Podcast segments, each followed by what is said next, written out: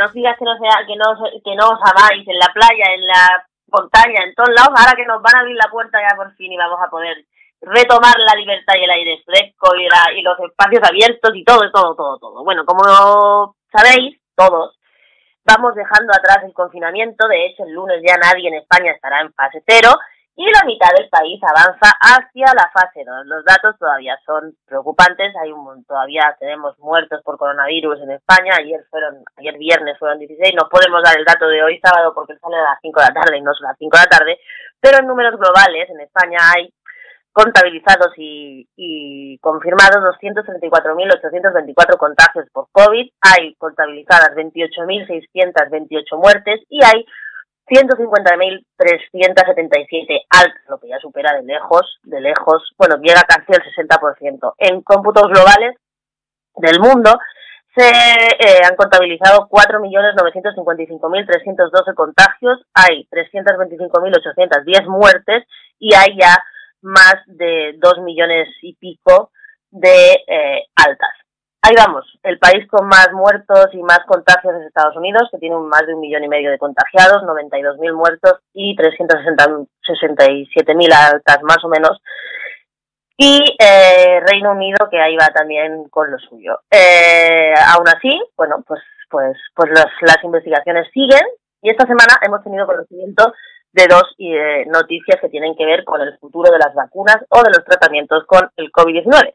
Primero que China parece que toma la delantera en la carrera con la vacuna contra, contra el coronavirus por delante de Estados Unidos. Dicen que ya han probado la vacuna, que tiene buena aceptación en personas, en personas, que tiene buenos resultados, pero la verdad es que el análisis que han hecho es con, un, con una target, con una cantidad de gente muy pequeña, pero ya han probado la vacuna en personas. Por otro lado, y esto es más eh, significativo, esta semana hemos conocido que el mayor estudio sobre la famosa cloro, cloroquina y la hidroxicloroquina demuestra que lejos de curar el COVID aumenta el riesgo de muerte. Una investigación con 96.000 pacientes de 671 hospitales de todo el mundo, incluido España, el de Canruti, el Germán Frías y Puyol de Badalona, no muestra ningún beneficio en los infectados hospitalizados.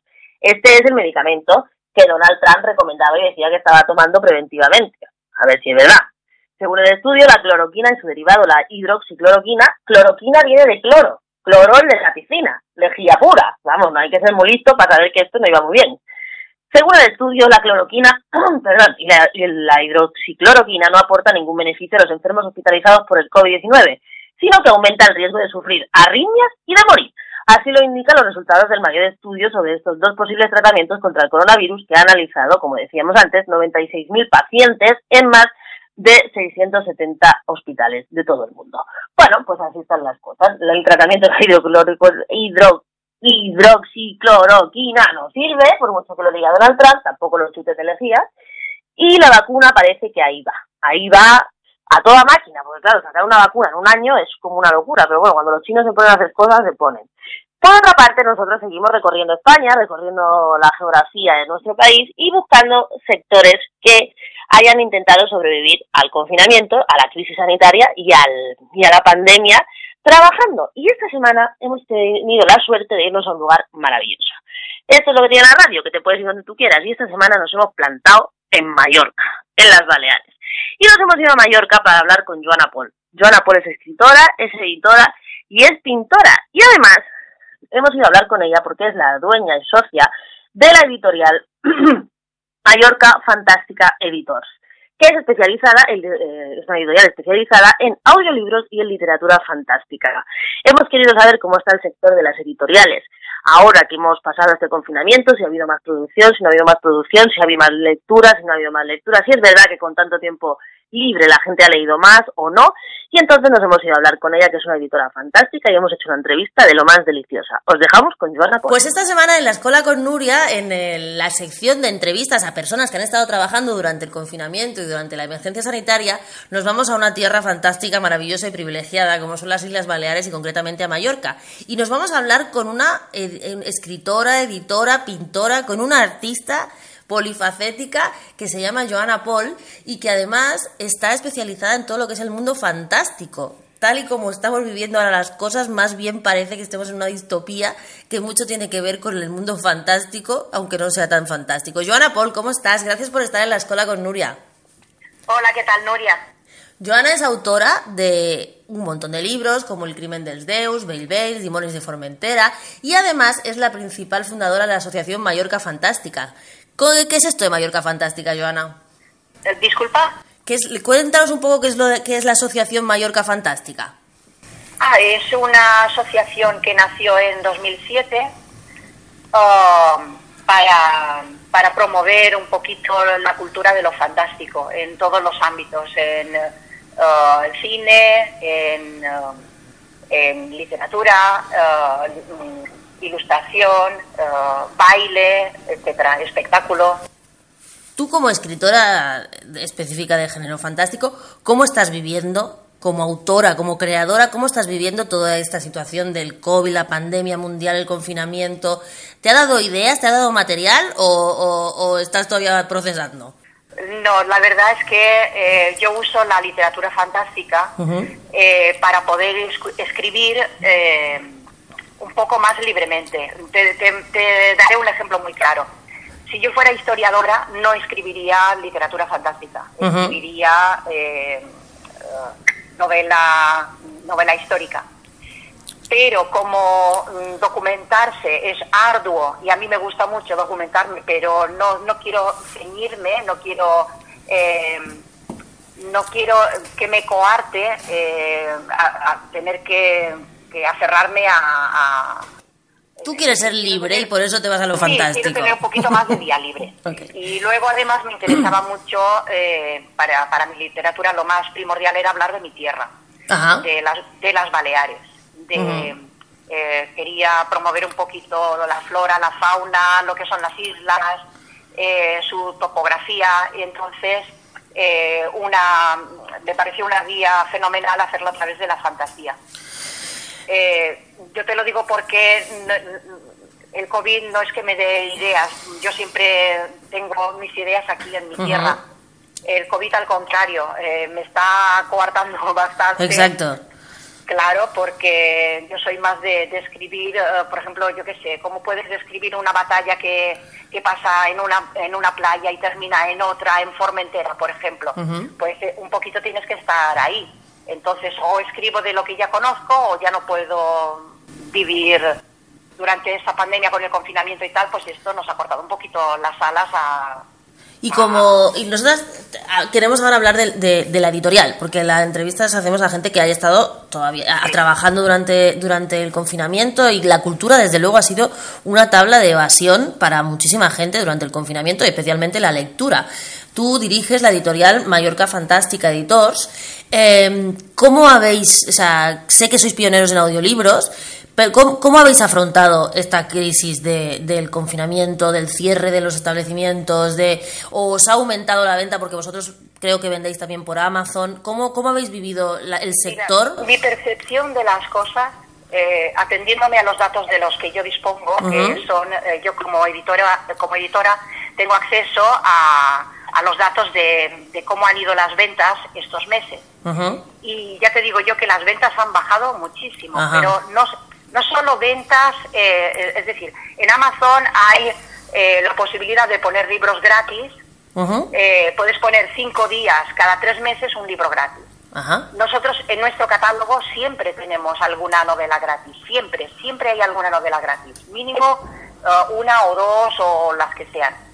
Y fíjate que también ha bajado la cantidad de descargas. O sea, la gente ha leído menos, ¿crees tú? La gente ha leído menos y mi percepción por los comentarios que, que tengo con, con gente con la que mantengo contacto y tal, eh, la gente está muy desanimada. Tengo autores que yo creía que aprovecharían eh, este, el, confinamiento para entregarme trabajos y no lo han hecho. La gente está muy desanimada. También estamos como, eh, como yo lo que creo que el confinamiento eh, ha, o sea, no solamente el confinamiento, es la perspectiva de, que el mundo ha cambiado completamente.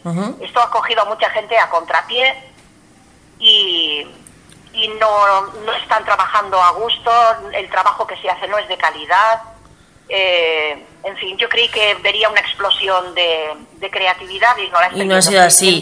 Todo lo contrario. Fíjate que, fíjate que es una sensación que tiene mucha gente, ¿no? Que, que trabaja en el ámbito intelectual, o sea, que no es trabajo físico, sino que le está, está, yo por lo que he hablado con más gente, que como que está costando mucho concentrarse, la gente está como muy absorbida por, por la ansiedad de la situación, supongo, y en contra de lo que parecería que ahora que disponían de tiempo para crear, pues la, la estaban como abstraídos, supongo que eso es lo que le ha pasado a tus autores, ¿no? No, y no solo abstraídos, es que es imposible concentrarse. Yo tengo una casa muy grande, con nueve habitaciones, y, teniendo a la gente aquí en casa es muy difícil.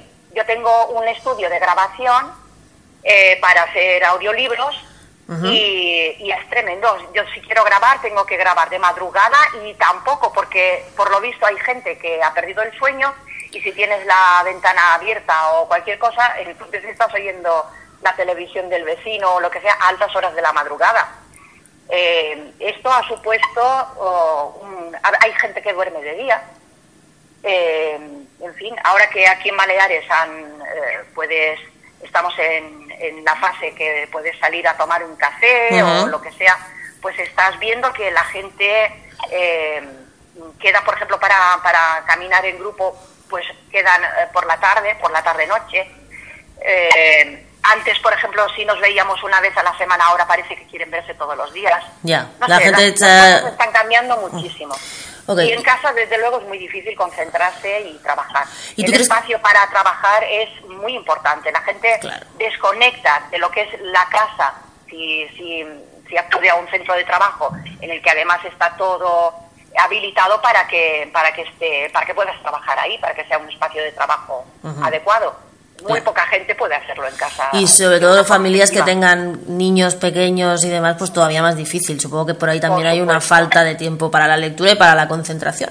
Pero yo te quería preguntar específicamente por lo que acabas de decir vuestros audiolibros. O sea qué por qué decides especializaros en audiolibros, ¿qué es lo que, qué, qué, qué es lo que la gente busca cuando, cuando, o sea, cuál es el, cliente tipo de un audiolibro y qué es lo que da un audiolibro que no da una, un, un, libro en papel? Porque ya no me voy ni al libro electrónico, yo soy de libro en papel, ¿no? Yo soy muy clásica para esto, me gusta tocar el libro, ¿no? Entonces, eh, el audiolibro, ¿qué, qué, qué, o sea, ¿cuál es la, qué es lo que busca quien compra un audiolibro?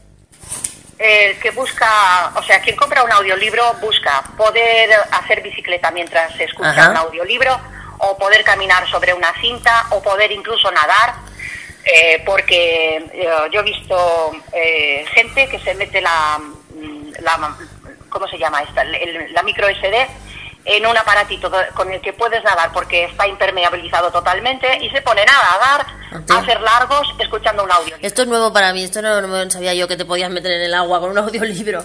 Pues sí, sí, sí, y además no son, no son caros. He estado investigando sobre esto porque, claro, para incentivar a la gente, yo vivo en Mallorca y aquí es muy difícil que la gente cambie de costumbres. Eh, con decirte que mm, estuve en una reunión en 2005 eh, diciéndoles en una reunión de, editores y autores en el Instituto Ramón Llull. Y, básicamente cuando me tocó a mí el turno les dije, eh, en resumidas cuentas, que viene Amazon. Y, y ¿qué te crees? Muchas editoriales han tenido que cerrar por no hacer caso de aquella advertencia y nosotros seguimos adelante. Claro, porque ahora en esto... Pequeña y ahora les dices que viene Audible, eh, que es la plataforma eh, de audiolibros en Amazon, y, tampoco, se quedan igual. Porque esto de que viene Amazon, Joana, eh, ¿cómo, o sea, lo que me interesa es que me expliques un poco cómo es el futuro que tú ves porque viene Amazon y hemos visto que, por ejemplo, Amazon, ya que nos hemos referido a la plataforma, ha aumentado sus ventas durante esta este época de emergencia sanitaria casi en un 30% de todo tipo de cosas, ¿no? ¿Tú crees que el futuro de las editoriales está ahí más que ya en las librerías de papel? El presente de las editoriales ya está. Las, las librerías ya son una rara avis, sobre todo porque eh, quedan pocas en las que funcione eh, el, ir allí y pedir. Eh, mira, las librerías eh, son como son gente que ya te conoce, ya eres un habitual, saben lo que te gusta y entonces ya tienen el próximo libro que te va a gustar o tienes que conocer a ese autor nuevo y tal. Eso ya no existe. hay muy poquitas librerías en las que te atienda el librero culto eh, que lee todo el día y que te puede recomendar aquí o allá o te puede comentar o, puede eh, fomentar eh, mesas redondas interesantes y tal. Además hay otra cosa que es bastante, es, el peor de los males que puede pasar y es que hoy en día hay mucha gente que se cree que sabe escribir.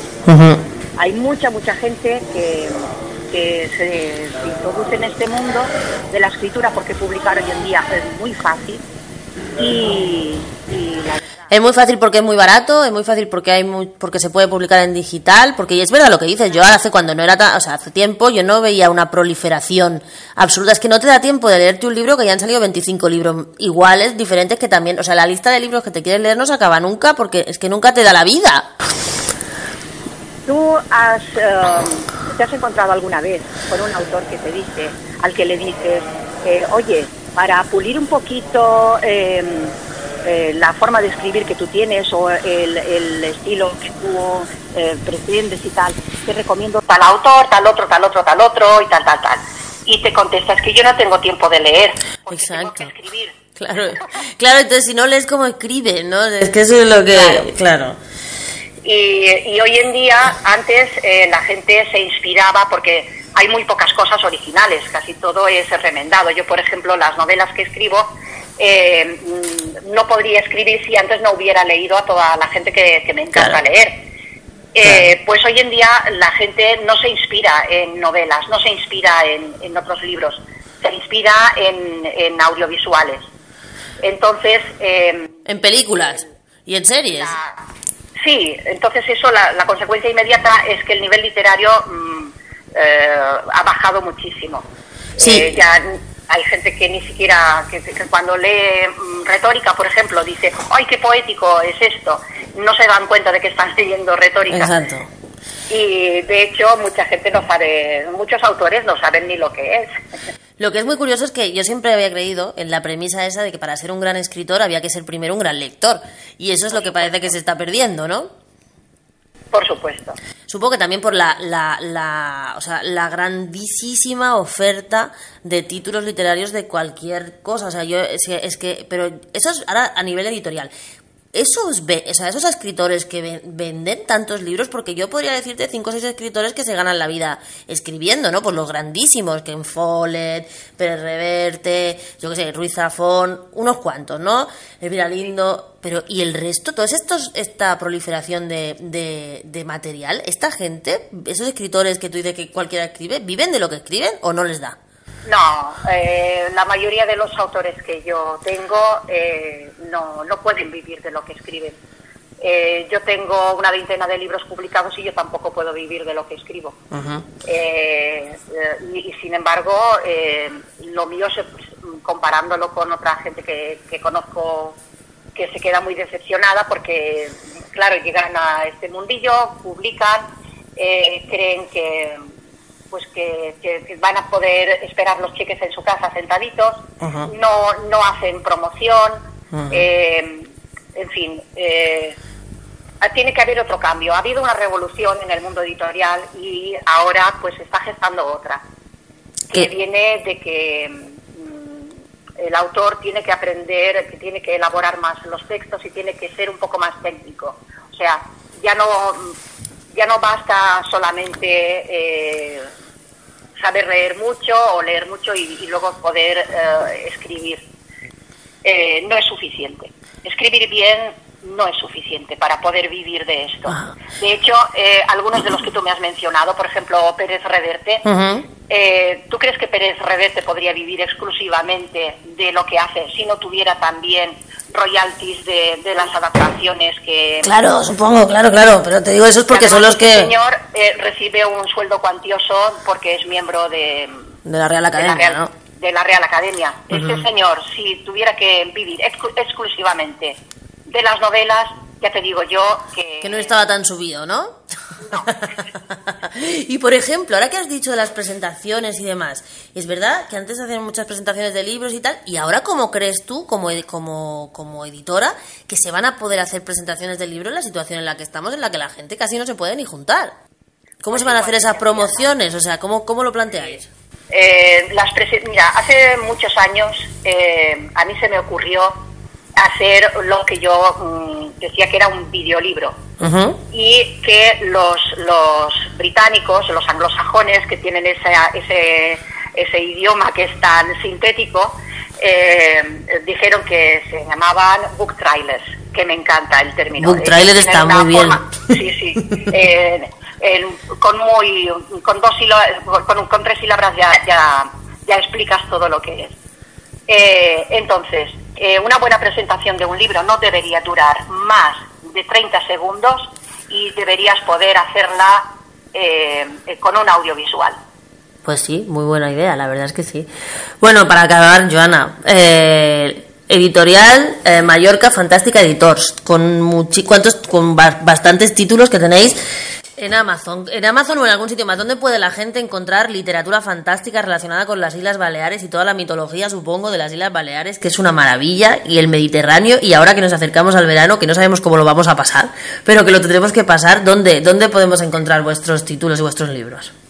Eh, nuestros libros están en Amazon, ah, pero me atrevo a recomendar para la gente que, que se atreva con el catalán, que una cosa que no está, no está en, Amazon y son las rondallas mallorquinas, eh, las recopiladas por Mosén Alcover, eh, escritas por Jordi de Rocó, eh, que eran de la editorial Moll, y, esto solamente lo pueden comprar en su página web.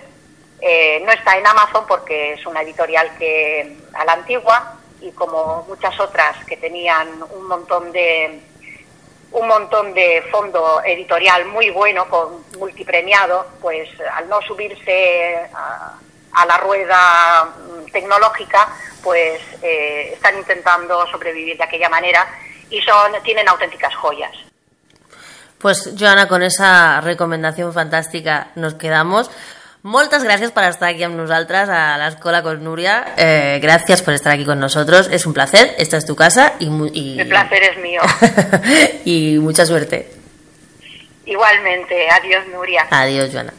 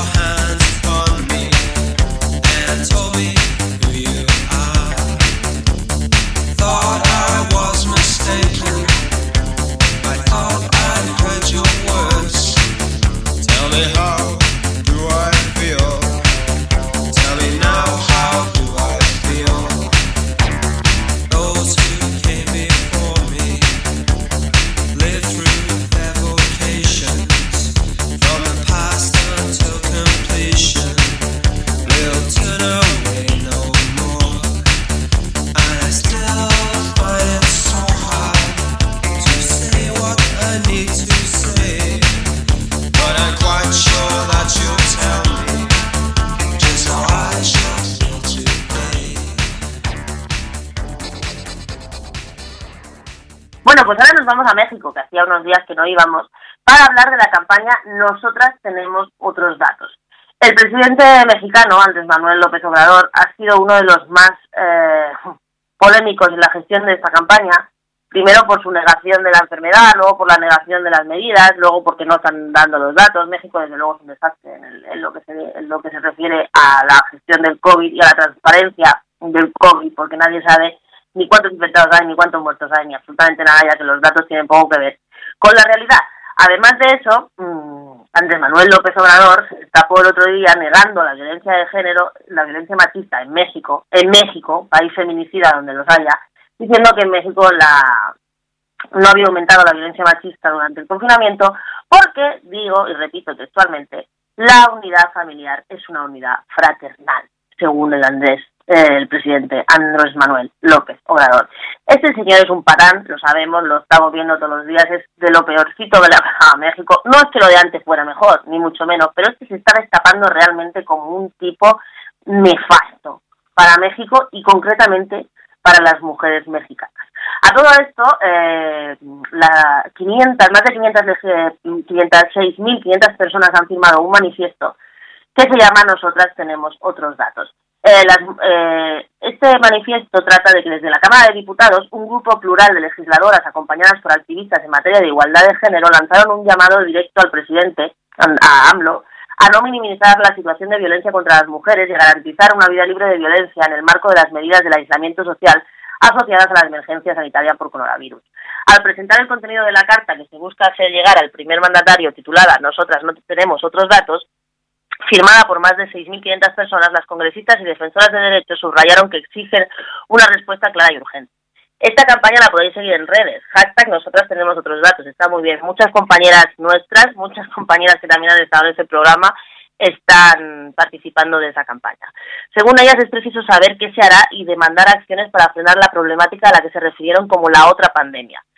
Eh, las, eh, lamentaron que los hechos y a causa del aislamiento y la suspensión de labores para evitar los contagios por el COVID-19 y por la falta de voluntad, la comunicación con la presidencia de la República está cerrada. El presidente no quiere saber nada ni de las mujeres ni de nadie.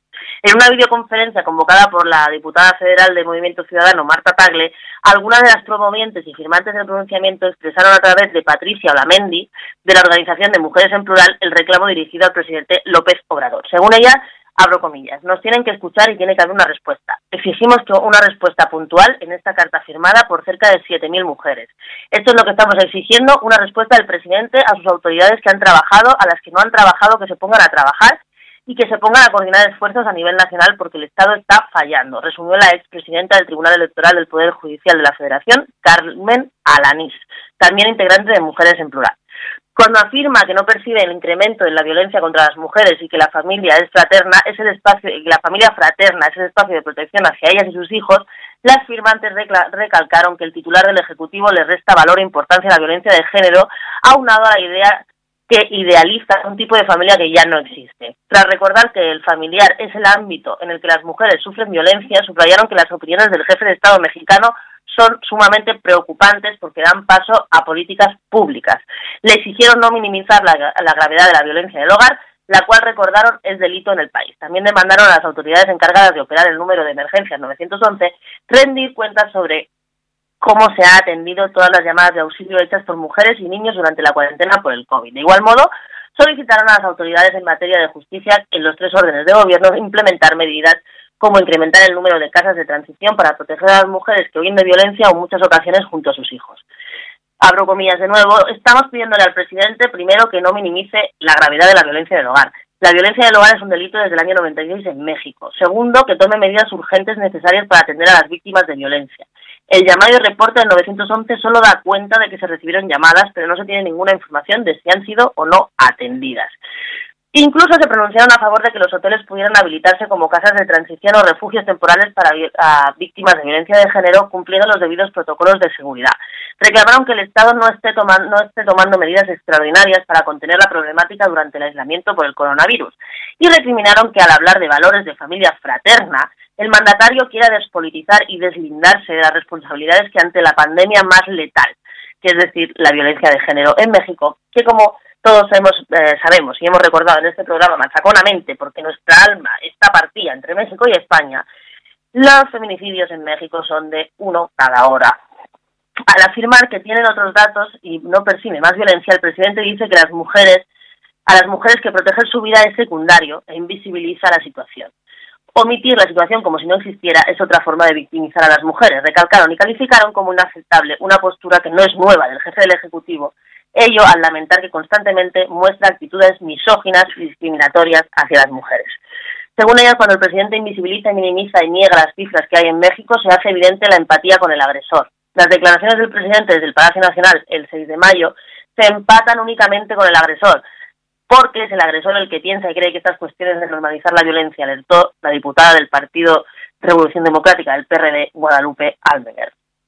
Por último, agregó la diputada de Movimiento de, Morena, Lorena Vallecillo, que es, que es del partido del presidente, que pide respetuosamente al presidente que convoque una reunión de emergencia con gobernadores, legislativos, sociedad civil y expertas a fin de instrumentar un programa nacional integral para erradicar la violencia feminicida y que la cual calificó como catástrofe nacional. Bueno, eh, aquí hemos hablado sobradamente sobre la situación de México, hemos hablado con nuestras compañeras mexicanas, hemos ido a México más de una vez. La violencia feminicida en México es una, es un genocidio feminicida más que una violencia feminicida y parece que a este presidente le importa tres pitos. No es la primera vez que lo dice, como bien dicen las compañeras, porque lo primero que hizo fue quitar todos los fondos de los programas para la igualdad y de las casas de acogida para mujeres maltratadas. Eh, lo peor es que este tío va de izquierdoso. Y hay quien se lo cree.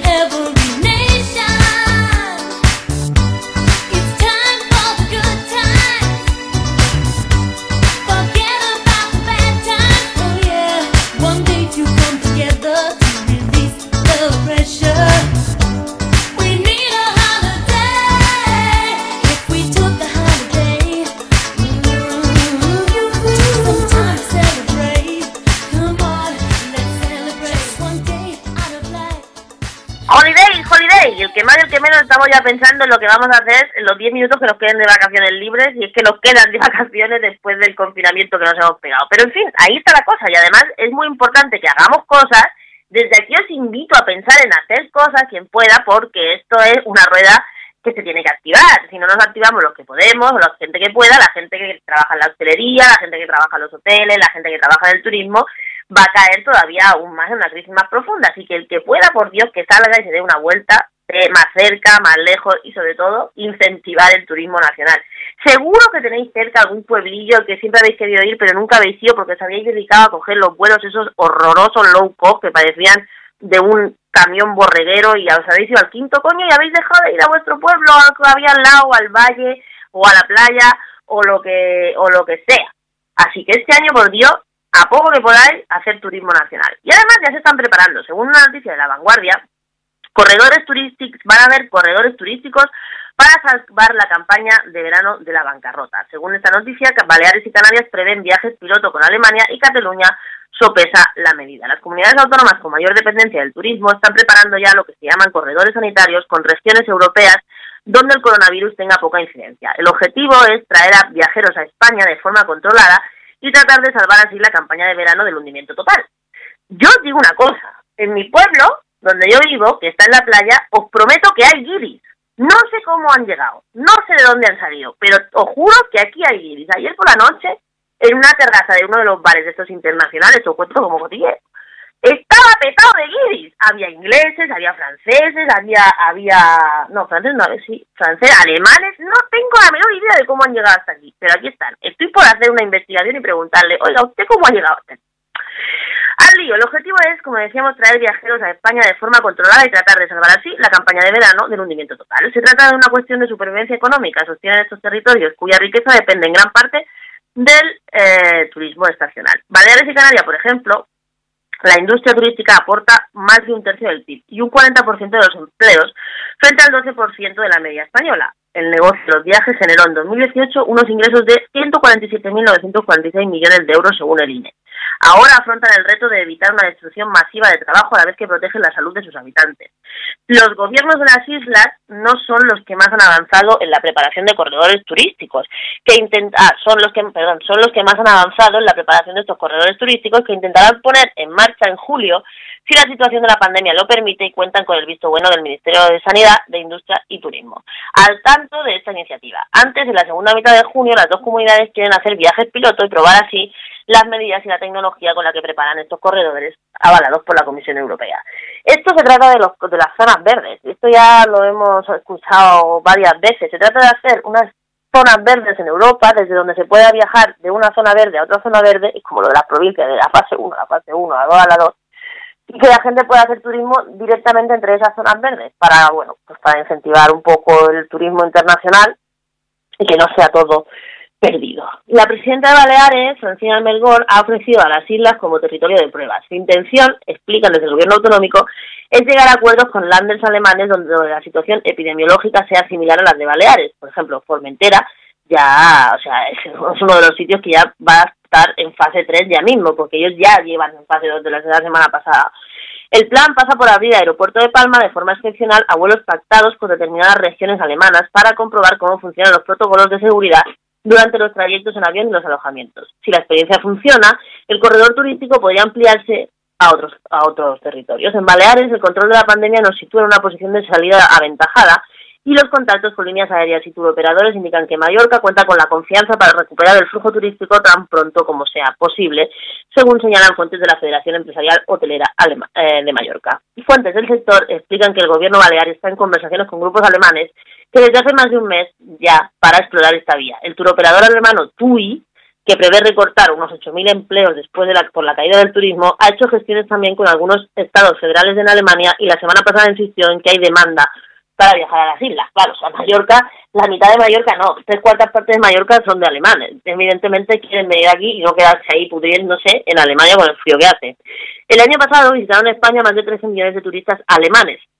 El segundo grupo más mmm, numeroso por detrás de los de Reino Unido, que eso sí sabemos que no van a venir. Los ingleses este año no van a venir, porque ya lo han dicho los propios ingleses. Es más, hay países como Grecia, eh, Chipre y algunos más de sectores de turismo que ya han dicho que puede ir todo el mundo menos los ingleses. El año pasado, como decimos, eh, pues eso, 13 millones de turistas y los, de los segundos, los más numerosos, los alemanes, principalmente con destino Baleares y Canarias. Este mismo lunes, el ministro alemán de Exteriores, Eiko Maas, mantuvo una reunión telemática, telemática con representantes de España, Grecia, Croacia y Malta para tratar el levantamiento de las restricciones de los viajeros. La OMS Ah, perdón, la Organización Mundial del Turismo probará una app de control para el móvil. Y ya estamos aquí con las cosas rarísimas. Pero bueno, todos son, todos son pasitos para ver si recuperamos algo de esos 86 millones de turistas que vinieron el año pasado. Que por supuesto, este año no van a venir, pero bueno, en fin. Lo que hay que pensar es que hay que tener cuidado, que se cumplan todas las medidas de seguridad, que tengamos un poco de cuidado entre todos, que nos cuidemos y que, y que cuídate tú, cuídate al otro para que podamos ir saliendo poco a poco de esta crisis, porque al final de lo que se trata es de vivir, no de vivir acojonado.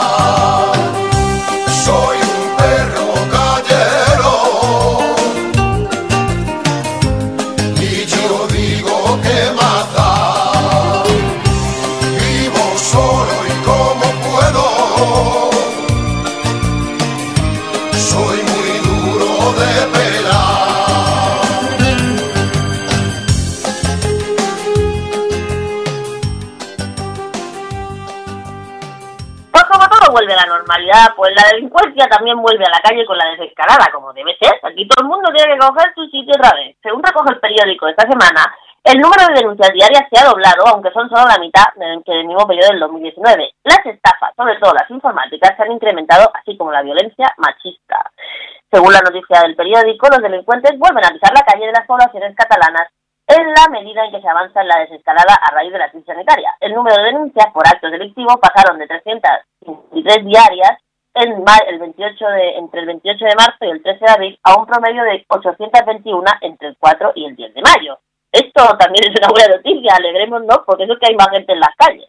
Coincidiendo con el inicio de la fase cero, casi se duplicaron. A pesar de ese incremento, las denuncias se sitúan en la actualidad en un 54,2% menos que el año pasado en el mismo periodo según fuentes de la Consellería del Interior de la Generalitat. Con el confinamiento, la, poblaci- eh, la población, ah, perdón, con el confinamiento de la población, obviamente los delitos, sobre todo los hurtos y los robos, cayeron en picado. Pues claro, pues no había nadie en la calle, ¿a quién no iba a churimangar? Como mucho, se registraron algunas sustracciones en farmacias, en supermercados o en tiendas de alimentación que eran de los pocos locales que estaban abiertos. Como nos contaba Jessica, la estanquera, la primera que entrevistábamos aquí en nuestra, en nuestra sección del Frente en los tiempos del COVID. Es que somos pioneros en todo. En la medida en que los ciudadanos han vuelto a salir de sus casas, sea para pasear, para comprar o para ir al lugar de trabajo, la delincuencia ha empezado a rebrotar, aunque por ahora a marcha lenta. Cada día hay más denuncias, pero los niveles, como decimos, son muy inferiores a los de eh, marzo del año pasado. El periódico, ay, perdón, el periodo comprendido entre el, 10 el 14 de marzo y el 27 de marzo, tras el decreto de alarma, la reducción de los delitos, ojo al dato, fue del 77,8, lo que llegó a ser del 80,3 cuando pues, se produjo el confinamiento total. Posteriormente, esa diferencia respecto al 2019 se redujo pasando del 70 a un 67%. En la fase cero de la desescalada, ese porcentaje negativo, como decimos, se situaba en el 54,2. La caída entre el 14 de marzo y el 10 de mayo, por lo tanto, ha sido del 71% en los delitos. 28.700 delitos este año frente a los 100.061 delitos de 2019 en el mismo periodo. Estos resultados indican que la mayor ocupación por parte de los ciudadanos de la vía pública ha originado, como era de esperar, un aumento paulatino de los delitos, sobre todo los robos con violencia e intimidación. Sin embargo, la, del delito estrella del confinamiento y de la pandemia está siendo las estafas a través de Internet. Durante la crisis sanitaria se han disparado las denuncias por estafa a través de Internet, en concreto 198 casos al día, sobre todo el phishing, engañar a un usuario haciéndole suministrar sus datos a través de una página falsa, o el cometido por la persona que se hace pasar por una empresa conocida para conseguir una transacción económica pasando por alguna que otra extorsión en el ámbito de la pornografía. De las 31 denuncias diarias por estos delitos de los primeros días del estado de alarma se han pasado a 198. Desde la Consejería de Interior se está trabajando en un proyecto destinado para la prevención de este tipo de actividad ilegal. En los casos de violencia machista se está regresando a los datos del año pasado, pero los Mossos no descartan que durante este confinamiento se haya producido más agresiones que por ahora continúan ocultas al no tener conocimiento de ellas la policía. Otro mundillo del delito es el de la droga. La limitación de movilidad ha permitido, en cambio, la detención de pequeños traficantes de droga, no solo con el mayor control policial, sino también porque sus acciones han quedado menos disimuladas en las calles. Claro, que un tío en una esquina parado, pues canta con una almeja. De esta manera se han incrementado el 21% de los arrestos por esta tipología delictiva durante este periodo. Para luchar contra el narcotráfico, los Mossos se han puesto en contacto con empresas de repartidores por si los camellos pueden estar utilizando esa vía para distribuir eh, la sustancia. Tendríamos que preguntarle a los raiders. Fuentes policiales no descartan que el crimen organizado esté usando empresas con problemas económicos para esta labor o para alquilar las naves para cultivar marihuana. Como eh, fuentes de la Consejería de Interior destacan además que durante el estado de alarma se han producido varios incidentes de conflictividad social y detención en los que han constatado una agresividad y violencia desmesurada ante la actuación policial con agresiones incluso a alguna gente. No vamos a volver a recordar aquí el episodio del exalcalde de Badalona mordiéndole la pierna a un mozo, porque lo sabe todo el mundo, pero bueno, ahí está. De una manera echamos en falta en este, en este reporte de delitos en Cataluña, por ejemplo, una, algún dato sobre la, los puteros. Porque la semana pasada nos llegaban unas imágenes de la calle Hierruba 2, donde se veía claramente mujeres prostituidas y a puteros intentando contratar, entre comillas, a, a estas mujeres para, para, para violarlas por dinero, que es lo que hacen los puteros. Y sin embargo vemos que estas agresiones no se tienen en cuenta y que este, este tipo de gente no ha sido detenida. eh, lo estamos de menos. Ariel, escúchame. Ese mundo está muy mal. La vida bajo el mar es mucho mejor que el mundo de allá arriba. ¿Tú crees que en otros lados las algas más verdes son? Y sueños con ir arriba, qué gran equivocación. ¿No ves que tu propio mundo no tiene comparación? ¿Qué puede haber allá afuera que causa tal emoción? Bajo el mar, bajo el mar, vives contenta siendo sirena, eres feliz. Sé que trabajas sin parar y bajo el sol para variar, mientras nosotros siempre flotamos bajo el mar.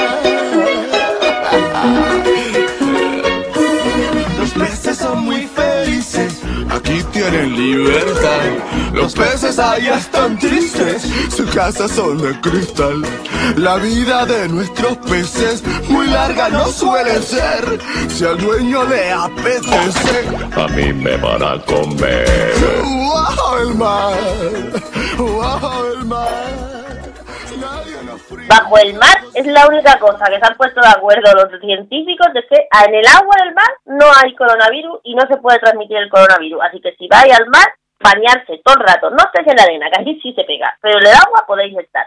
Y en el agua, Noruega va a desenterrar el primer barco vikingo en 100 años por culpa de los hongos. El gobierno noruego destinará 1,5 millones de euros a excavar la tumba del Ye- Yellestad antes de que quede totalmente destruida. Por primera vez en más de un siglo, excavaremos un barco vikingo. Estamos entusiasmados con el resultado, aseguraba el ministro del Clima y Medio Ambiente noruego, Sven Rotevald. Para una empresa de tal magnitud, el gobierno no ha reparado en gastos y ha destinado 15,6 millones de coronas, casi un millón y medio de euros, para sacar el barco para arriba. Hay que desenterrar la nave lo antes posible porque el tiempo apremia. Hay que ver cómo son los noruegos. ¿eh? Todo el mundo aquí arruinado por el oeste, la crisis y tal, y estos tíos tienen la gracia de gastarse, que está muy bien, ¿eh? que está en coña, un millón y medio de euros en sacar el barco. A mí me parece una cosa fantástica lo que refleja claramente cómo es la Europa del Norte y cómo estamos en la Europa del Sur. Estamos en otra puñetera galaxia.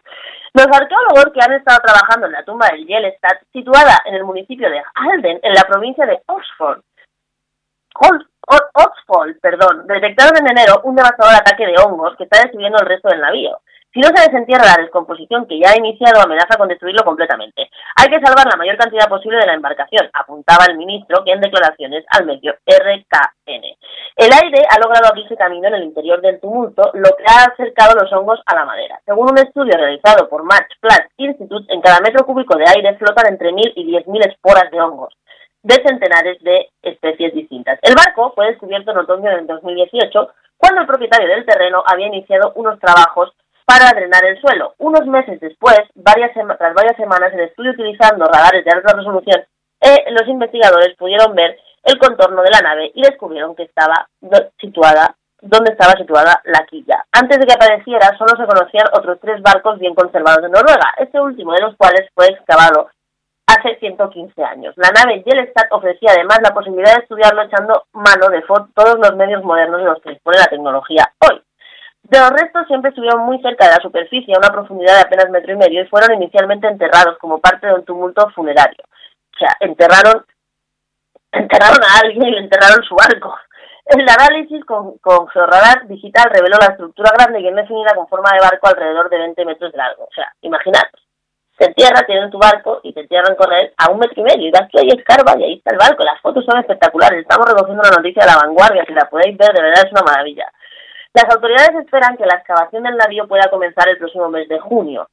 Eh, nadie sabe a ciencia, a ciencia, cierta si el barco vikingo está completo o si la está en suficiente buen estado, pero los arqueólogos noruegos esperan poder obtener mucha información tanto de la quilla como de otros elementos de alrededor que puedan llenar algunos agujeros de la historia noruega, admiten. Esto está muy bien. Un estudio realizado tras el descubrimiento de la nave reveló, por otro lado, que la madera de roble con la que estaba hecha la quilla había crecido en el periodo situado entre los entre años 603 y 724. Además, el barco vikingo, que es un barco, es que se ve perfectamente, eh, los investigadores también han encontrado otros túmulos y varios restos de edificios en el mismo sitio. Frente a un yacimiento tan grande, los arqueólogos han concluido que este, el enterramiento de la nave no fue algo aislado, sino que formaba parte de un cementerio que estaba claramente diseñado para demostrar el poder y la influencia. Oiga, pues mire, encontramos cosas en cualquier lado y nos gusta mucho darnos una vuelta que no tenga que ver con el coronavirus y ver que en el mundo siguen pasando cosas maravillosas como que van a desenterrar ahora un barco vikingo del año 600.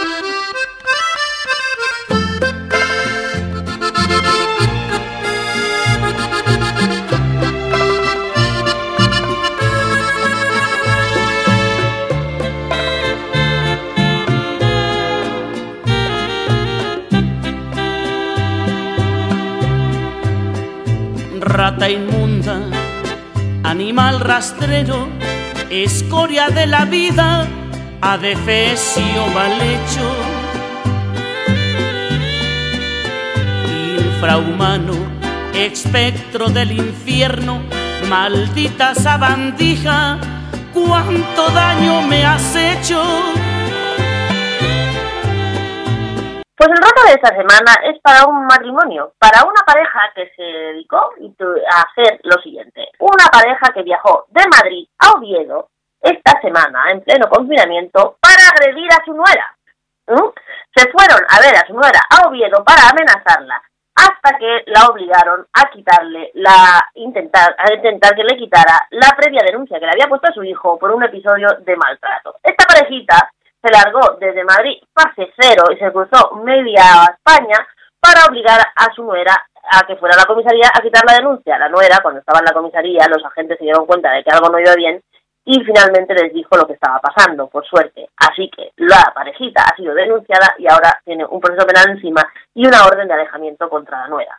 De tal palo, tal astilla, claramente. Así que esta semana le vamos a dar el rata a esta feliz pareja y de paso al hijo presunto maltratador que ya sabemos de quién aprendió. Alimaña culebra ponzoñosa, desecho de la vida, te odio y te desprecio.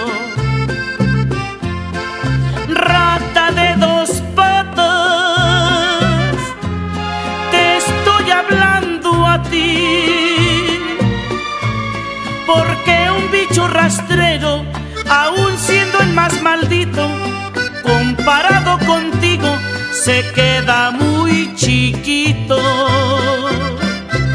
Maldita sanguijuela, maldita cucaracha. Pues hasta aquí ha llegado el programa de esta semana. Esperemos que os haya gustado, que lo hayáis disfrutado que lo disfrutéis toda la semana. Como siempre, vamos a estar con vosotros. Aunque ya estéis en la calle, no nos abandonéis porque nosotros os vamos a seguir acompañando mientras paseáis, mientras vais al bar, mientras visitáis a la familia, mientras viene la familia a casa. Nos podéis escuchar en, en dlvradio.org, en Spotify, en Evox, en Instagram, en Facebook, en Twitter de DLV Radio, en el, en el Twitter de Nuevo Inglés, en el Facebook de La Escola, no solo a nosotros, que es el programa, bueno, todos mis compañeros lo hacen súper bien, por supuesto. Eh, lo, que quiero, lo que quiero decir es que nos podéis escuchar tanto a la escuela con Nuria, como a RAS, como al decreto nuestro de cada día, como a la, a la opinión, como al foro que tuvimos la semana esta semana sobre pobreza infantil, que está colgado en nuestro canal de en nuestro canal YouTube, al que os, al que os eh, insto a que os suscribáis al canal YouTube de DLV Radio. Estamos suscriptores para poder seguir ofreciendo la mejor programación y todos nuestros vídeos. Así que todo eso, todo eso, en todos esos sitios vamos a estar. Recordaros que esta semana lo toméis con calma, que lo importante es que sigamos avanzando, que disfrutéis mucho de la libertad, hasta, quien hasta ahora estaba en fase 0 y va a pasar a fase 1, que son todos mis conocidos en Barcelona y todos nuestros amigos de Madrid. Enhorabuena. Y en Castilla y León también tenemos colegas en Valladolid, a las desde aquí las saludo mogollón. Tomároslo con calma, tomároslo con alegría, disfrutar, cuidaros y nos vemos la semana que viene. Un abrazo. Culebra ponzoñosa, desecho de la vida, te odio y te desprecio. Rata de dos patas, te estoy hablando a ti. Porque un bicho rastrero, aun siendo el más maldito, comparado contigo, se queda muy chiquito.